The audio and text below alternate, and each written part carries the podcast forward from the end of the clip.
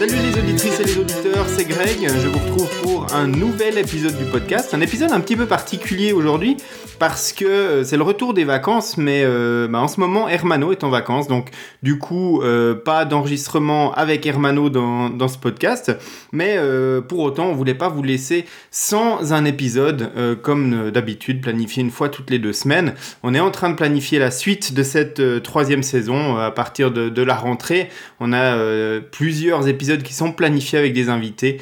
Mais euh, voilà, au niveau du timing, il n'était pas possible de, diffuser un de ces épisodes-là euh, pour l'instant. Donc, un petit épisode spécial où euh, bah, je ne serai pas tout seul derrière le micro, puisque j'ai invité en tout cas certains des, followers du, compte Instagram de nakan.ch à participer à cet épisode sous forme de questions, de questions par rapport à la recherche d'une montre GPS de sport.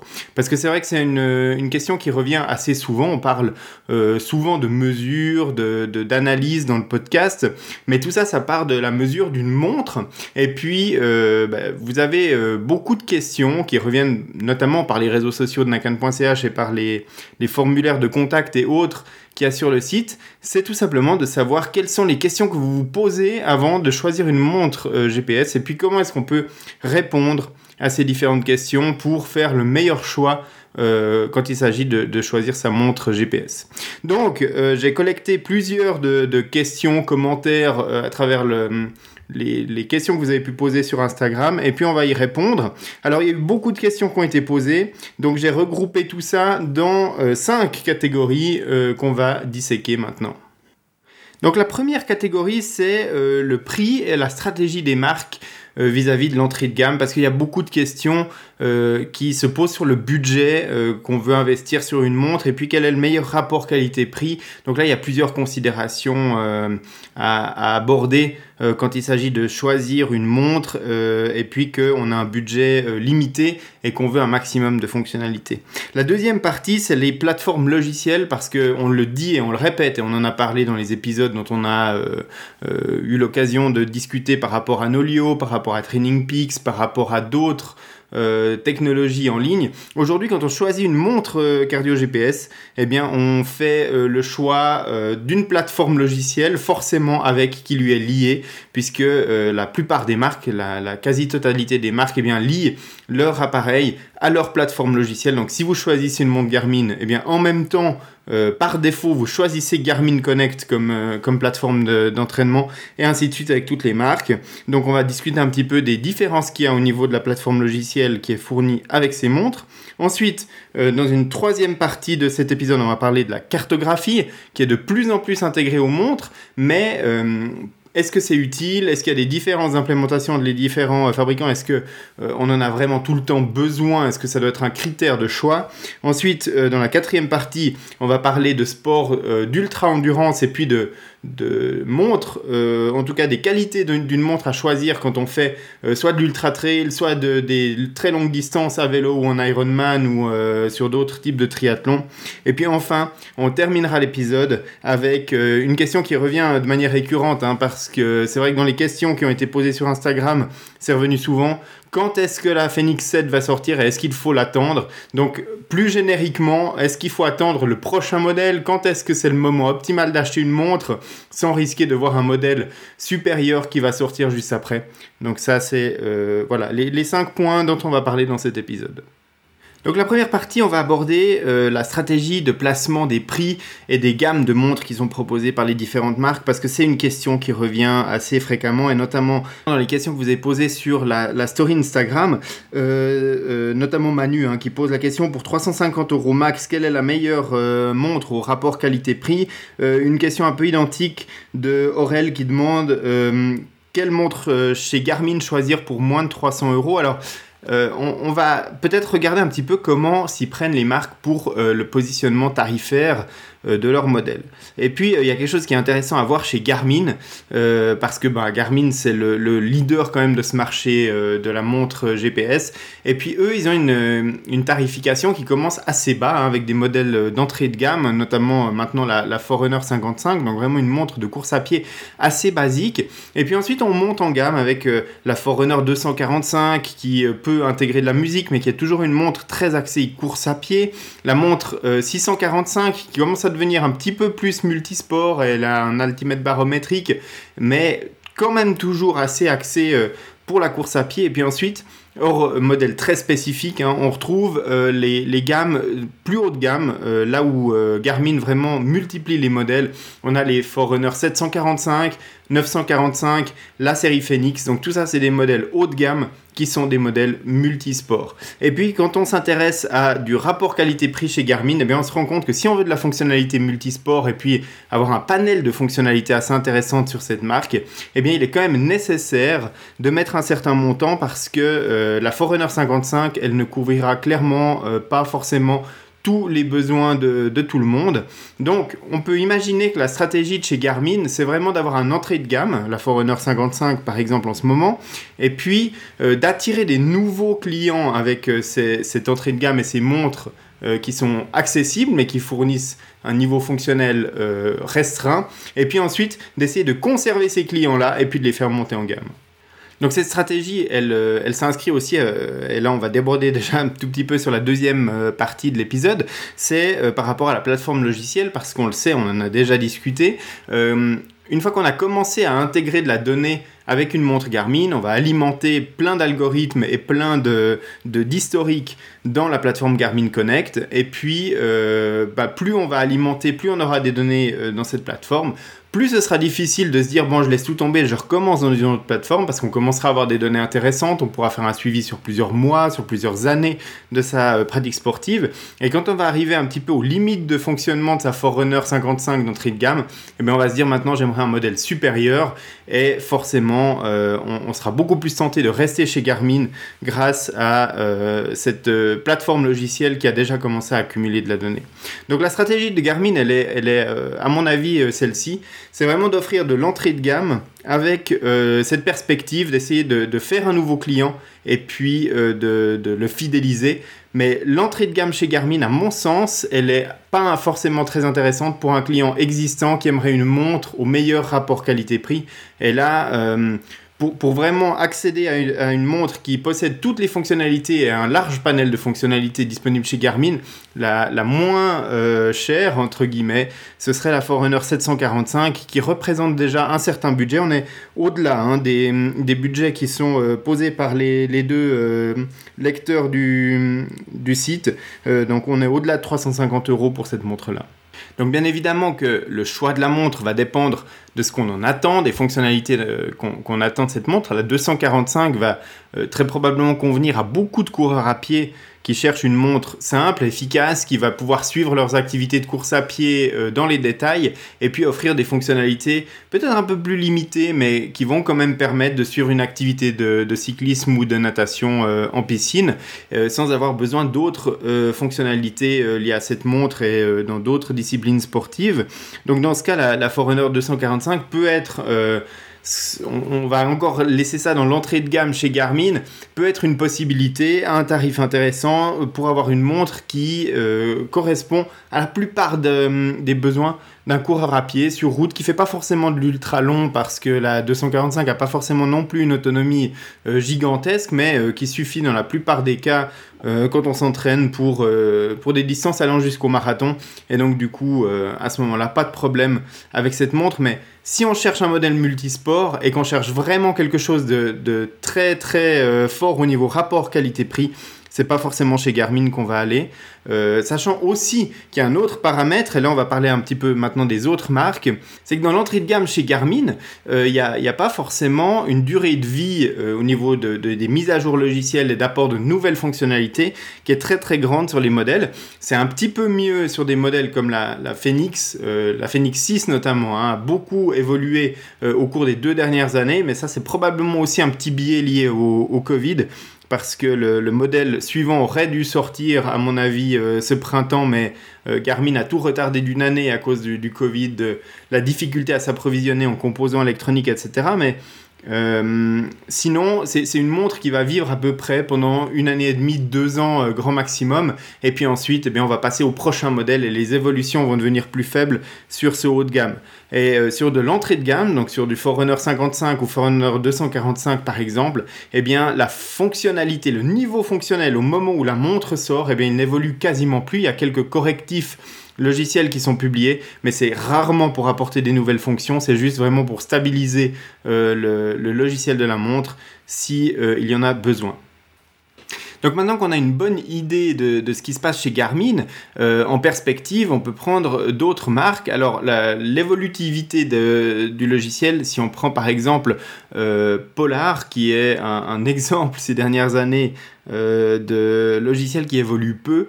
Euh, là, c'est clair que tous les modèles de chez Polar, eh bien, au moment où ils sortent, où ils sont annoncés, ils ont un niveau fonctionnel qui évolue très très peu. Hein. C'est vraiment la, stratégie de la marque. Alors souvent, ça fait, euh, ça fait le bad buzz hein, sur les réseaux sociaux quand il y a un modèle qui sort avec des fonctionnalités supplémentaires seulement quelques mois après. Mais euh, voilà, Polar a peu euh, l'habitude de faire évoluer le niveau fonctionnel de ses montres euh, lorsque la montre est sortie. Et puis, bah, c'est un petit peu dommage parce que c'est pas vraiment la tendance du marché. Et donc, du coup, ça peut décourager certains acheteurs de savoir bah, qu'au moment où on achète une montre, elle a peu de possibilités d'évolution. Chez Sunto, il y a un apport logiciel qui est fait plus régulièrement. On voit maintenant la, la Sunto 9 euh, très récemment qui a récupéré encore des, nouvelles fonctionnalités liées à la sortie de la Sunto 9 Peak, mais tous les modèles euh, Sunto précédents ont été mis à jour également. Et euh, l'exemple maintenant sur le marché de, montres qui continuent à évoluer longtemps après leur sortie, eh c'est Coros. Coros, il y a beaucoup de questions en ce moment qui sont revenues par rapport au monde de Coros, c'est aussi probablement lié à l'actualité parce qu'ils ont sorti un, nouveau modèle euh, haut de gamme euh, récemment. Mais euh, voilà, Coros, il continue à faire évoluer des modèles qui sont sortis il y a, 2-3 ans, peut-être même 4 ans. Hein, si on prend la, la PS, elle aura 4 ans au printemps de l'année prochaine elle continue à évoluer. Alors maintenant, euh, on est vraiment arrivé aux, limites de, ce qui est possible techniquement de, faire au niveau de l'évolution du logiciel, mais euh, Coros essaye toujours de, faire évoluer euh, ses montres et même les modèles d'entrée de gamme. Il y a vraiment cet aspect-là à, prendre en compte quand on choisit une montre avec un, rapport qualité-prix qui est limité par un budget eh bien, c'est tout simplement de regarder un petit peu aussi ce côté évolutif. Et euh, en ce moment, c'est vraiment euh, Coros qui, mène le bal euh, en continuant à maintenir ses montres très très longtemps après leur sortie. Donc sur cette première partie hein, qui concerne vraiment l'évolution euh, rapport qualité-prix des montres, eh bien euh, voilà, moi j'aurais tendance à pas forcément aller dans l'entrée de gamme chez Garmin. Si on veut aller chez Garmin, il, faut euh, ouvrir le porte-monnaie. c'est un petit peu leur stratégie parce qu'il y a des limitations sur les modèles d'entrée de gamme, il y a des versions de Connect IQ qui évoluent pas forcément, il y a des limitations au niveau de la mémoire qui est embarquée dans les montres, il y a de la limitation au niveau logiciel, au niveau du nombre de profils sportifs, euh, au niveau de la navigation qui est possible sur la montre. Enfin voilà, il y a plein de petites limitations logicielles qui font que quand vous choisissez une montre Garmin d'entrée de gamme, eh bien, euh, il y aura euh, probablement, si vous êtes un utilisateur assidu euh, de ces appareils, eh une petite frustration sur telle ou telle fonction, et puis l'absence de, telle ou telle fonction qui, qui rendra l'utilisation un petit peu moins fluide et, intéressante que sur d'autres modèles. Donc voilà, si on veut prendre un modèle Garmin qui contient les fonctions, eh bien, à, à 300-350 euros, il y aura malheureusement pas grand-chose. sinon, regardez sur des modèles sortis il y a quelques années, dont on sait qu'ils évolueront plus, mais qu'on trouve à des prix plus intéressants. Mais en général, les montres Garmin haut de gamme, donc même les Forerunner 935 ou les Phoenix 5 Plus, elles décotent assez lentement. Donc euh, euh, voilà, c'est aussi... il faut attendre un certain temps avant de les, voir passer sous la barre des 350 euros, ces montres-là.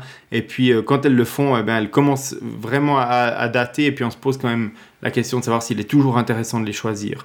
Donc moi j'aurais tendance à dire que si on ne veut pas euh, débourser plus euh, que le, montant euh, d'une Forerunner 745 chez Garmin, il vaut vraiment mieux regarder ce qui se passe ailleurs. Et actuellement, vraiment, rapport qualité-prix, je pense que sur le marché, une Coros Apex, c'est probablement ce qu'il y a de mieux si on veut vraiment un panel de fonctionnalités pour faire de l'outdoor. Et si c'est pour une montre multisport de triathlon, la, la Coros PS2 est juste imbattable en termes de rapport qualité-prix.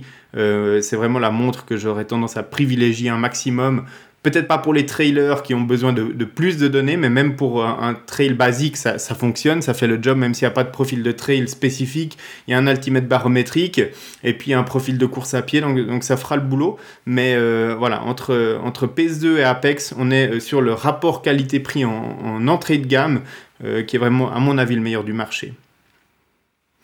On en arrive donc à la partie numéro 2 euh, de euh, cet épisode. Et puis là, on va parler des plateformes logicielles. Je le disais en introduction, quand on choisit une montre, eh bien, on choisit de facto avec cette montre la plateforme logicielle qui l'accompagne.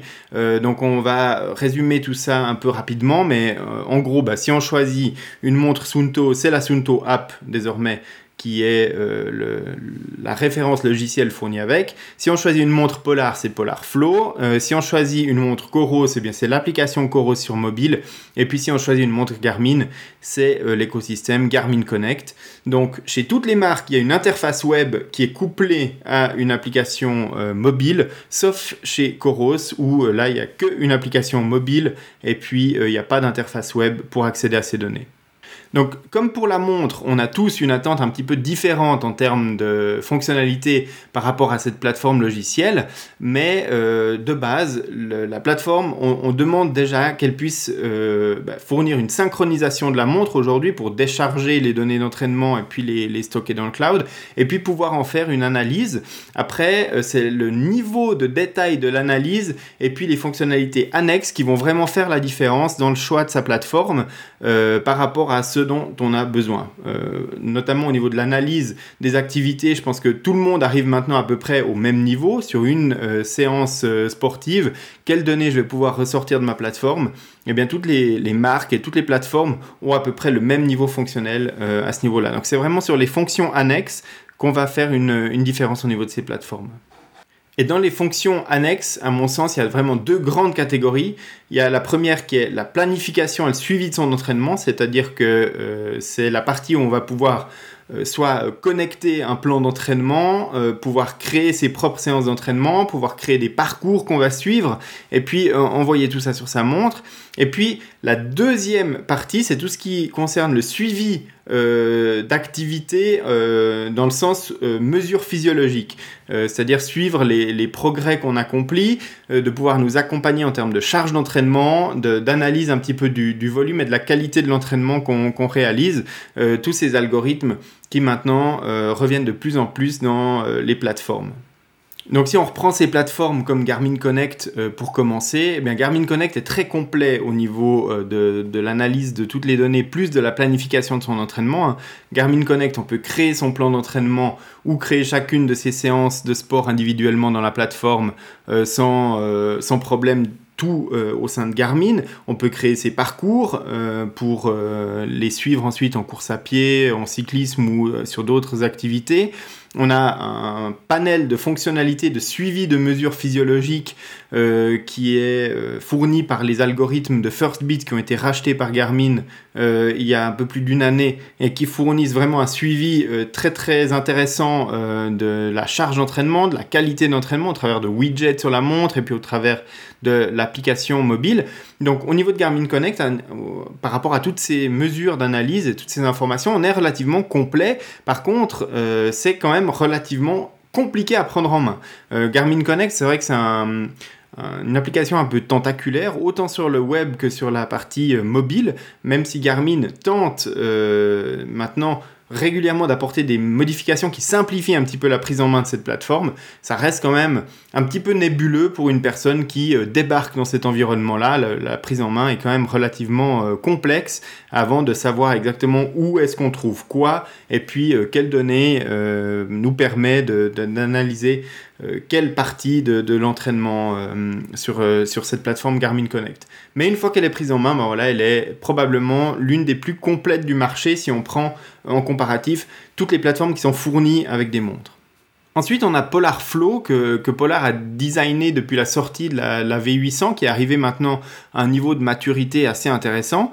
Euh, Polar Flow est plus simple à prendre en main que Garmin Connect, fournit des informations euh, sur chacune des séances, qui a un niveau fonctionnel un petit peu plus limité que Garmin Connect en termes de, planification, notamment des itinéraires. Par contre, on peut euh, planifier ces séances d'entraînement par intervalle dans, dans Polar Flow, et puis qui fournit une analyse de données, euh, d'une part pour une séance et puis aussi pour le suivi euh, de l'entraînement avec euh, les fonctionnalités liées aux montres, notamment Vantage et la Gritix également avec la charge d'entraînement et puis le suivi de la récupération. Donc tout ça, c'est également intégré à, à PolarFlow.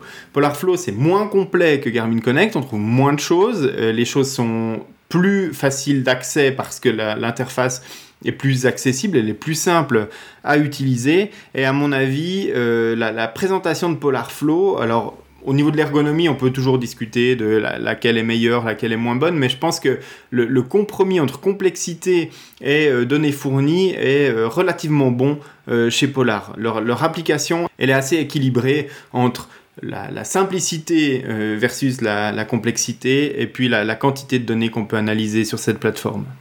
Ça fait maintenant euh, presque une année que, que, Sunto a complètement abandonné la plateforme historique qui s'appelle MovesCount et puis qui a entièrement migré sur la, la Sunto app.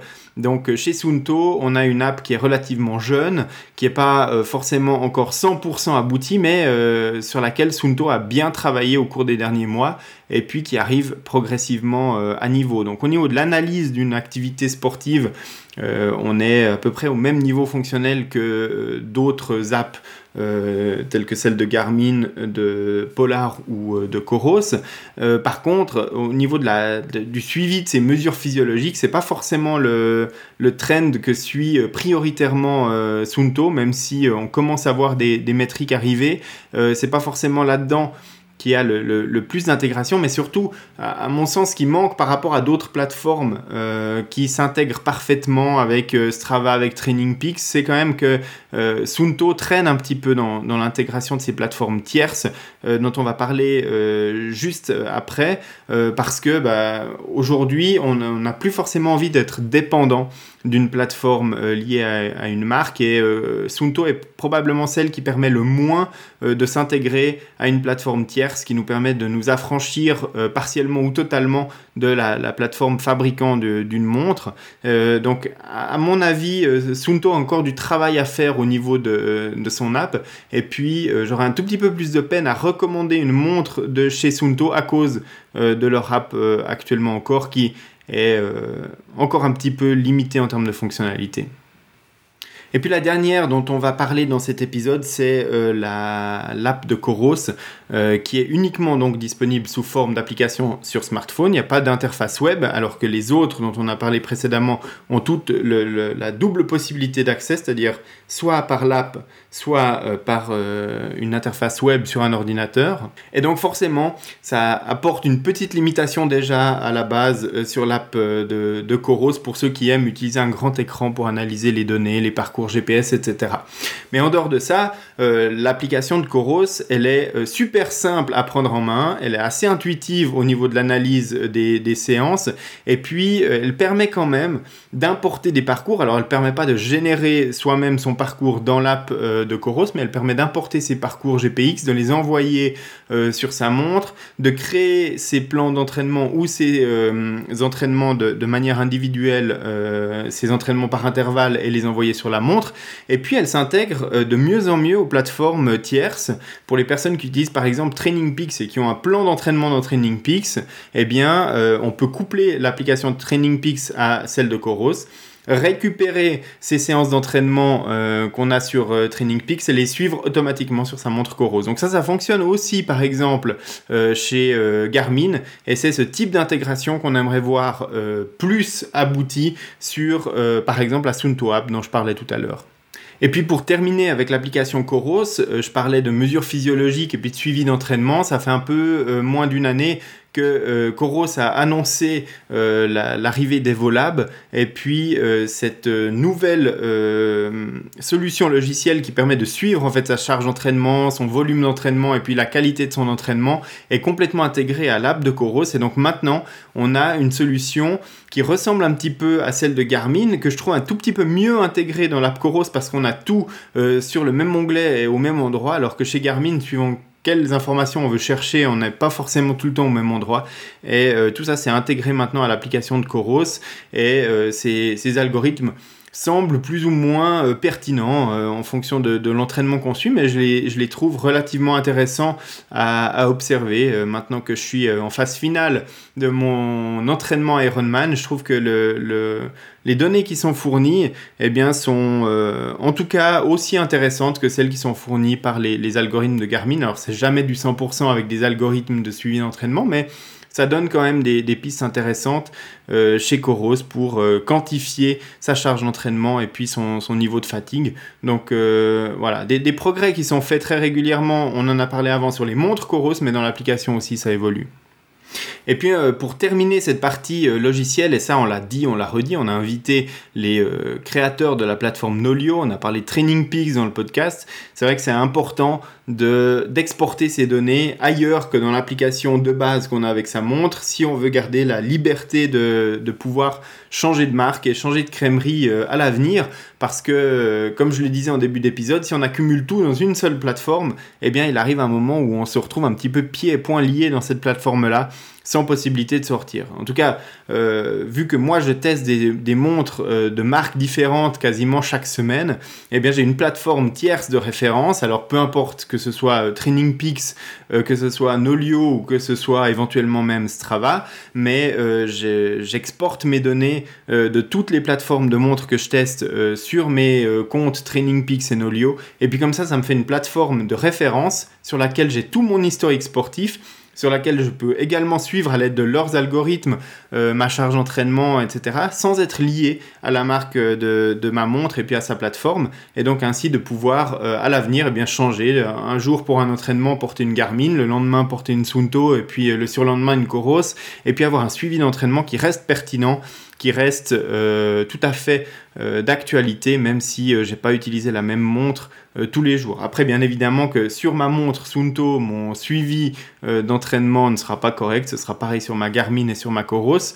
Mais euh, dans une plateforme, en l'occurrence chez moi c'est Training Peaks principalement, et puis maintenant de plus en plus je fais le, le, double du travail dans, dans Nolio, eh bien euh, je peux suivre la, charge d'entraînement et puis la, progression de mon volume d'entraînement dans ces plateformes tierces sans avoir à me fier à une plateforme d'une montre. Et ça je pense que c'est vraiment un réflexe qu'il faut avoir. On peut créer un compte Training Peaks gratuit, euh, le, le compte Nolio de base est gratuit, et puis lier le, compte Training Peaks ou Nolio à son euh, application liée à sa montre, et eh bien ça prend que quelques secondes et puis ensuite eh on sait que ces données elles sont sauvegardées à l'extérieur de la plateforme de sa montre.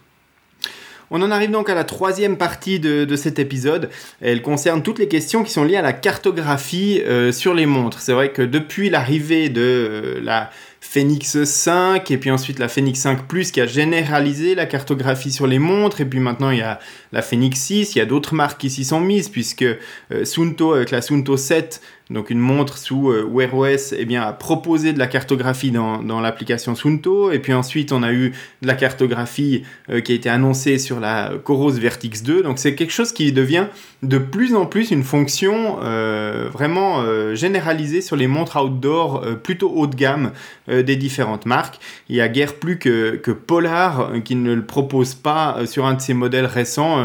la M600 proposait de la cartographie mais au travers d'applications tierces.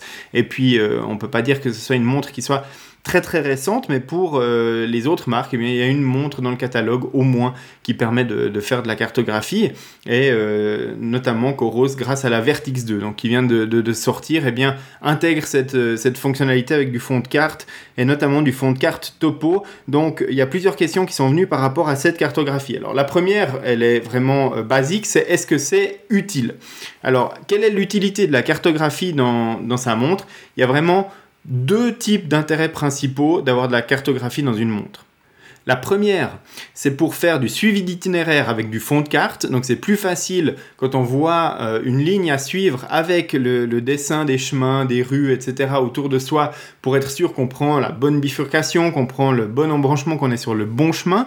Donc ça c'est vraiment la, première chose, c'est qu'on planifie quand même son itinéraire à l'avance et qu'on le, on le met dans sa montre. Et puis ensuite pour faire le suivi de son itinéraire, on n'a pas seulement une petite ligne à suivre, mais on a également euh, le fond de carte qui nous indique euh, l'environnement dans lequel on se trouve et puis qui permet de mieux nous situer. Et euh, je pense que ça, c'est vraiment 80% de l'utilisation de la cartographie sur une montre et euh, c'est une fonctionnalité qui est intégrée à toutes les montres dont j'ai parlé. Donc la Suunto 7, les Garmin qui sont équipés de cartographie et puis la Coros Vertix 2 permettent toutes du suivi d'itinéraire avec du fond de carte quand elles sont équipées de, de cartographie. Donc à mon sens, ça c'est vraiment la fonctionnalité qui est la plus basique entre guillemets avec de la carto, mais la plus utile.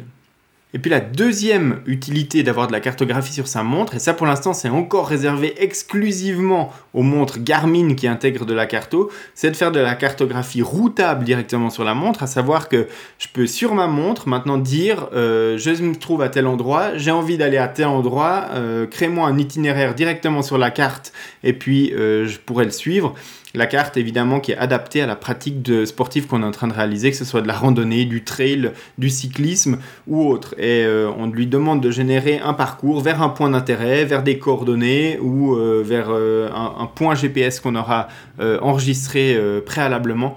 Et puis là, la, cartographie de la, montre est non seulement utilisée pour afficher le fond de carte, mais également pour calculer un itinéraire optimal. Donc ça, encore aujourd'hui, c'est disponible uniquement sur les montres Garmin. Donc à savoir si euh, c'est quelque chose que l'on utilise. En tout cas, personnellement, je sais que c'est des fonctionnalités que j'utilise très rarement. Moi, euh, la cartographie, je l'utilise essentiellement, presque même exclusivement pour du fond de carte lorsque je fais de la navigation. Mais ça, ça a un réel intérêt parce que combien de fois en suivi de traces sans fond de carte, eh bien, euh, j'ai cru que je suivais le bon itinéraire, mais j'étais pas sur le bon chemin. Je dois rebrousser chemin pour reprendre un autre embranchement sur, sur la route. Et puis, euh, bah voilà, ça, ça arrive quand même assez fréquemment lorsqu'on fait du suivi d'itinéraire et euh, le fond de carte améliore quand même drastiquement les choses par rapport à ça. Mais euh, voilà, si vous faites ni de suivi d'itinéraire sur la montre et que vous ne faites pas non plus de planification d'itinéraire à un moment ou un autre de vos activités sportives, dans ce cas, effectivement, est-ce que la cartographie est réellement utile sur, une, sur une montre? La question peut réellement se poser. à mon sens, c'est pas forcément utile pour tout le monde. Surtout que la, cartographie sur une montre, euh, en général, c'est disponible que sur des montres qui sont haut de gamme et donc qui sont à des prix euh, assez élevés. Donc euh, choisir une montre avec cartographie, eh bien ça, implique quand même de choisir une montre avec un, budget élevé. Et vu que tout le monde n'en a pas forcément besoin, eh bien ce sera pas forcément voilà, utile pour, tout le monde. Et une petite chose intéressante, c'est quand même que Coros a annoncé qu'elle euh, allait euh, rétrospectivement euh, mettre à jour le firmware de l'Apex Pro et puis de la Vertix de première génération pour y intégrer de la cartographie. Et donc du coup, ça fera des montres qui seront à un budget rapport qualité-prix intéressant pour avoir du fond de carte. Donc c'est pas de la, de la, carte routable, mais on pourra l'avoir en fond de carte lorsqu'on fait du suivi d'itinéraire. Ça peut apporter quelque chose d'intéressant. Alors déjà pour les propriétaires de ces montres actuellement qui pourront mettre à jour gratuitement pour avoir cette fonctionnalité, mais aussi bah, pourquoi pas de trouver ces montres qui commencent à avoir euh, maintenant une année et demie, eh bien, à des prix intéressants et puis euh, de savoir qu'elles vont être mises à jour pour intégrer de la carto. Et puis ensuite, ben, on arrive à la partie 4 de, cet épisode sur euh, l'autonomie principalement des montres et le choix de montres pour de l'ultra ou du triathlon sur longue distance ou en tout cas des épreuves de longue durée. Et de savoir un petit peu maintenant qu'est-ce qu'il faut choisir comme montre pour faire du long. Donc on, a par exemple la question euh, de Bastien ou, euh, ou d'autres questions par rapport à euh, de l'ultra trail ou du triathlon de longue distance. Aujourd'hui, on a des autonomies de montres qui oscillent entre 8 heures et 140 heures en mode GPS sur le marché. Donc on trouve vraiment des autonomies qui sont sur un, très large panel. Et puis évidemment que encore une fois, eh bien par rapport au budget qu'on va mettre dans sa montre, on aura une montre qui sera plus ou moins endurante. Donc la, question que je peux recommander de se poser au moment où on choisit sa montre, c'est quelle est la durée d'effort maximale qu'on prévoit de faire en une seule activité pour laquelle on aimerait de l'autonomie de la montre. On va rajouter une petite marge de sécurité là-dessus bah, d'une part par rapport à, certaines courses qu'on pourrait faire qui dureraient un petit peu plus longtemps, et puis par rapport au vieillissement de la batterie de la montre qui vont nous faire perdre quelques pourcents de batterie chaque année euh, à l'utilisation, et puis euh, tout ça eh bien, euh, va nous donner une idée de l'autonomie dont on a réellement besoin pour enregistrer ces, ces activités sportives. Après, il existe la possibilité de prendre des montres qui ont une autonomie un petit peu plus faible et puis de mettre cette montre en mode économie d'énergie, c'est-à-dire qu'on va diminuer la, la capacité d'enregistrer des points GPS fréquemment, donc on a une trace moins précise mais qui va durer plus longtemps. Et puis là, bah, les marques rivalisent d'autonomie euh, ultra longue dans des modes euh, éco. On va euh, en général presque jusqu'à 300 heures maintenant sur, certains modèles, notamment la Garmin Enduro ou la Vertix 2, qui permettent de, pousser un nombre invraisemblable d'heures d'utilisation en mode GPS Ultra Track ou Ultra Max mais la, trace GPS est dégradée dans, ce mode-là. Donc, personnellement, pour un Ironman, euh, même une, une euh, Coros Space 2 fait largement l'affaire. On, on, fait un Ironman entre 12 et, 16 heures pour un, coureur euh, moyen. Et puis, euh, cette, autonomie-là, elle est largement assurée par une Coros PS2 à moins de 200 euros. Euh, c'est une montre de triathlon qui permet d'aller sur, sur un Ironman sans se faire de soucis, puisqu'elle offre jusqu'à 30 heures de, GPS. Donc, il n'y a pas besoin de non plus débourser des, des montants phénoménaux pour ce genre d'épreuve. Par contre, si vous faites de l'ultra trail, sur des 160 km dans des parcours de montagne et puis qu'il vous faut plus de 24 heures pour terminer la, course, eh bien euh, évidemment que l'autonomie de 30 heures de la PS2 dans des conditions peut-être météo un petit peu compliquées, ça va être un petit peu limite, mais euh, voilà, il n'y a pas besoin non plus d'une montre euh, avec une endurance phénoménale de 140 heures de GPS pour couvrir ce genre d'event. Donc souvent on nous vend des autonomies seulement une, fraction, quelques pourcents des utilisateurs vont vraiment aller chercher dans les, dans les courses. Donc faites vraiment l'inventaire de l'autonomie dont vous avez réellement besoin avant de choisir un modèle. Et puis euh, vous verrez que peut-être vous n'avez pas forcément besoin de la Garmin Enduro ou de la Vertix 2 pour aller euh, aussi loin. Et puis enfin, on a euh, la, dernière question qui consiste à, savoir, alors les questions que vous posez tous, c'est euh, à quand la Phoenix 7 Quelle est la date de sortie de la Phoenix 7 Est-ce qu'il faut attendre la Phoenix 7 euh, Est-ce que je dois changer pour la Vertix 2 Est-ce que je dois changer pour la Sunto 9 Peak? Voilà, c'est tout des questions par rapport à l'évolution de ces modèles. On sait que les marques ont un rythme de sortie plus ou moins régulier. Euh, comme je l'ai dit tout à l'heure, avec euh, le Covid, ça a un petit peu changé la, donne. Mais en règle générale, Garmin sortait un nouveau modèle de, de, Phoenix chaque année avec une évolution logicielle en cours d'année pour préparer le modèle suivant. Et donc, on peut se poser la question quand un modèle a, a 6-8 mois, est-ce que c'est pertinent de le changer maintenant?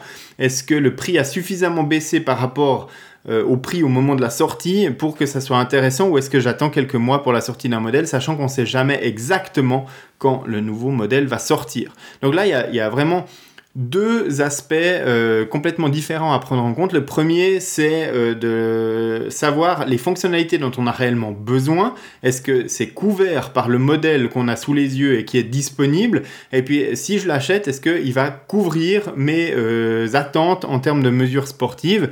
Et puis, le deuxième côté, c'est est-ce que euh, je résiste à la frustration de savoir euh, qu'un nouveau modèle sort trois mois après que j'ai acheté le mien. Euh, si, quand j'ai acheté mon, ma Phoenix 6 actuellement, par exemple, eh bien, ça couvre 100% de mes attentes en termes de mesures sportives. Maintenant, il y a une Phoenix 7 qui sort, par exemple, avec une mesure d'électrocardiogramme. Et est-ce que je vais regretter à fond de ne pas l'avoir? Eh ben, Si la réponse c'est oui, bah, attendez la sortie du prochain modèle, parce qu'actuellement la Phoenix 6, ça fait plus d'une année et demie qu'elle est sortie, euh, on sait qu'elle va être remplacée dans les 6-8 euh, mois à venir par Garmin. Donc, euh, a priori, là, ça vaut la peine. Par contre, si vous vous dites maintenant ce que je veux absolument, c'est de la cartographie, avoir la possibilité d'avoir une autonomie un petit peu prolongée avec un modèle solar, vous choisissez la Phoenix 6 Pro Solar, et puis vous avez toutes ces fonctionnalités-là, si les nouveautés de la Phoenix 7, vous vous dites, bah, je n'ai pas besoin, je, les utiliserai, je ne les utiliserai de toute façon euh, pas euh, pendant ma pratique sportive, eh bien, euh, pourquoi ne pas profiter d'une promo sur la Phoenix 6 actuellement, parce qu'elle commence à être en promo ici et là. et voilà, elle a bénéficié d'une montre qui est encore une montre très haut de gamme, à un prix plus intéressant.